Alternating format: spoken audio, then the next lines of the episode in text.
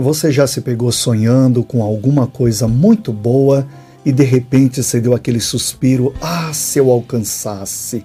Mas vem como um balde de água fria aquele pensamento que diz: isso é muito grande para você, é impossível de acontecer.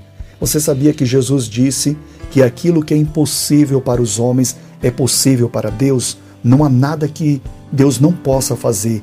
Em outra passagem surpreendente, ele disse: E tudo é possível aquele que crê. A fé pode te levar a alcançar coisas que humanamente é impossível. Então tenha fé, porque Deus vai fazer o impossível acontecer.